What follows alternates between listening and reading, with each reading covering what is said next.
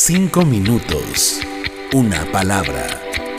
El devocional de la iglesia Senda de Gracia. ¿Cómo están? Les saluda el pastor Héctor Ursúa. Dice el apóstol Pablo en su carta a los Filipenses capítulo 4 versículo 10. En gran manera me gocé en el Señor de que ya al fin han revivido su cuidado de mí, de lo cual también estaban ustedes solícitos, pero les faltaba la oportunidad. No lo digo porque tenga escasez, pues he aprendido a contentarme cualquiera que sea mi situación. Sé vivir humildemente y sé tener abundancia. En todo y por todo estoy enseñado, así para estar saciado como para tener hambre, así para tener abundancia como para padecer necesidad. Todo lo puedo en Cristo que me fortalece. El apóstol expresa así su gratitud a los filipenses porque le han enviado ayuda económica para que pueda continuar su servicio. Estos creyentes ya le habían ayudado años antes y ahora han hecho reflorecer su cuidado. Cabe recordar que en aquellos días no había giros ni depósitos bancarios, y el dinero como quiera hace falta, por lo cual no es extraño que Pablo diga haberse gozado en gran manera cuando le llegó la ayuda. ¿Quién no se sentiría aliviado al recibir un poco de apoyo? Pero notemos, Pablo dice, me gocé en el Señor, es decir, él se alegró de que Dios le estaba enviando su provisión. Esto habla de un hombre que sabe que lo que hay en su mano, poco o mucho, proviene de Dios, que, como dice Santiago 1.17, toda buena dádiva y todo don perfecto descienden de lo alto, del Padre de las Luces. Lo que también nos recuerda a Job, quien luego de vivir ampliamente bendecido en lo material y de haberlo perdido todo, dijo, Dios me dio, Dios me quitó, sea el nombre del Señor bendito.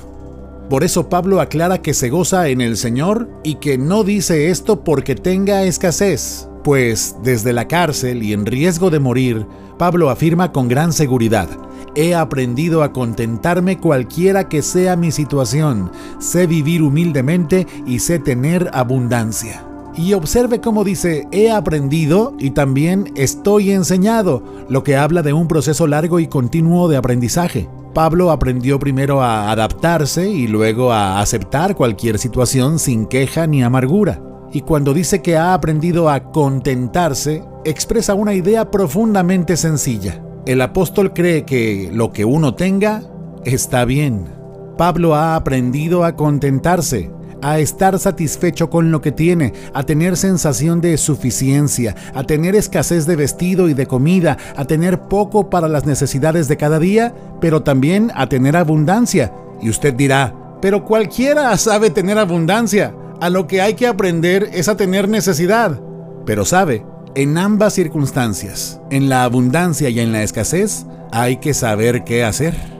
Si ponemos demasiada atención a nuestras carencias, viviremos amargados. Si confiamos demasiado en los bienes que tenemos, podemos dejar de ser agradecidos y hasta apartarnos de Dios, porque somos menos conscientes de cuánto necesitamos su ayuda. No por nada en Proverbios 30 versículos 8 y 9 dice, Dios mío, no me des pobreza ni riqueza, manténme del pan necesario, no sea que me sacie y te niegue y diga, ¿y quién es Dios?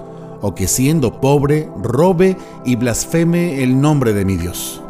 Y sí, nos cuesta mucho trabajo tener una visión adecuada y bíblica sobre los bienes materiales. En realidad solemos más bien adoptar la visión que el mundo tiene de estas cosas. Así que hay que aprender a tener poco y también a tener mucho, porque ambos extremos son peligrosos a causa del pecado. Por eso dice Pablo, sé padecer necesidad y también sé tener abundancia. Y remata, todo lo puedo en Cristo que me fortalece. Eso no significa que Pablo sea un Superman, no es esta una frase que nos autoriza a fantasear con capacidades ilimitadas, tampoco son palabras mágicas por las que podamos hacer cualquier cosa o tenerlo todo. Significa, tengo fuerzas para todo, puedo soportarlo todo, puedo aguantar, sé sufrir y esperar con paciencia. Dios me ha puesto poder adentro, Él me fortalece, Él me da la fuerza para sobrellevar cualquier situación, no solo con su ejemplo, sino también porque Él vive en mí. Por eso no dice todo lo puedo con Cristo o todo lo puedo por Cristo, sino todo lo puedo en Cristo, es decir, porque estoy en Él y Él está en mí.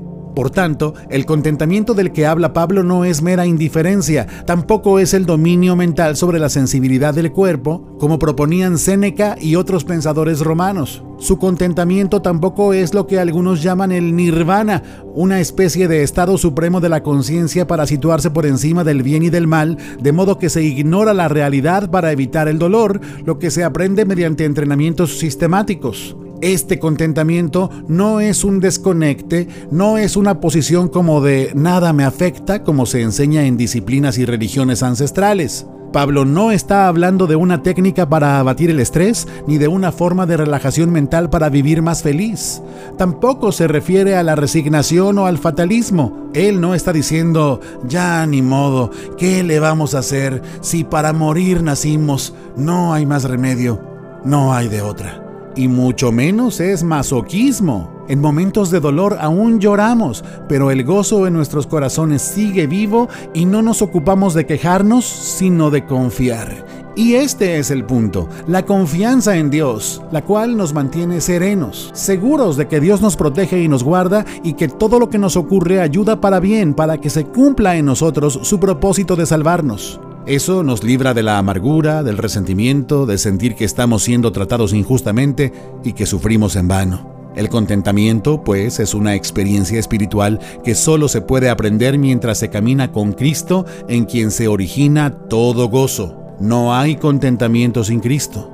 Lo podríamos expresar también en palabras de nuestro amado hermano el doctor Luis Echeverría Manjarres, quien, cuando nos cuenta sobre su conversión al Señor, nos dice, de repente sentí que lo tenía todo y no había comprado nada.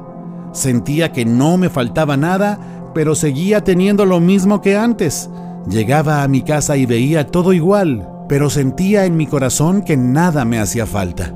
Eso es contentamiento, un gozo que es provisión de Dios y que, como otras de sus provisiones, también tenemos que cultivar, pues, aunque nos es dado, todavía tenemos por delante el camino recorrido por el apóstol Pablo, es decir, todavía tenemos mucho que aprender.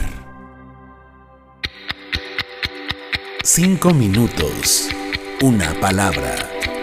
El devocional de la iglesia Senda de Gracia.